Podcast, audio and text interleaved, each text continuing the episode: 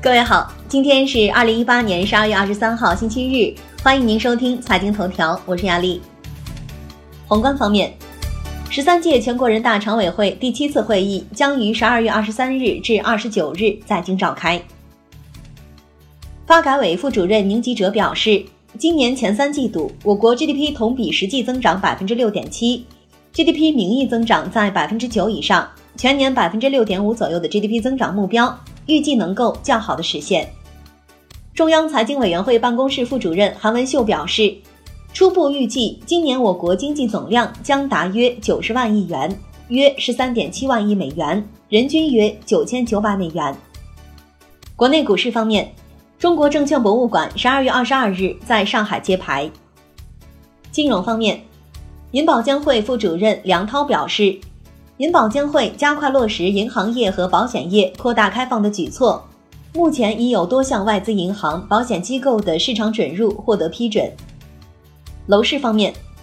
全国政协经济委员会副主任杨伟民表示，去年经济工作会议对房地产表述是分类调控，今年为分类指导，两者没有多大差异，房地产调控政策没有变化。产业方面。国家药监局近日开展药品质量安全监管工作调研，派出五个调研组，分赴海南、山东、天津、上海、浙江等地开展调研，在每个省选取一家药品生产企业、一家疫苗生产企业进行实地调研。二零一九年春运火车票将于十二月二十三日开始发售，全国铁路春运预计发送旅客超过四亿人次。铁路总公司有关部门负责人介绍。二零一九年铁路春运从一月二十一日起至三月一日止，共四十天。我国在酒泉卫星发射中心用长征十一号运载火箭，成功将红云工程技术验证卫星发射升空。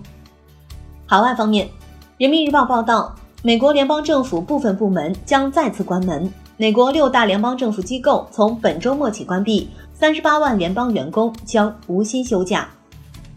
商品方面。大商所大豆保险加期货试点项目落地黑龙江北大荒。债券方面，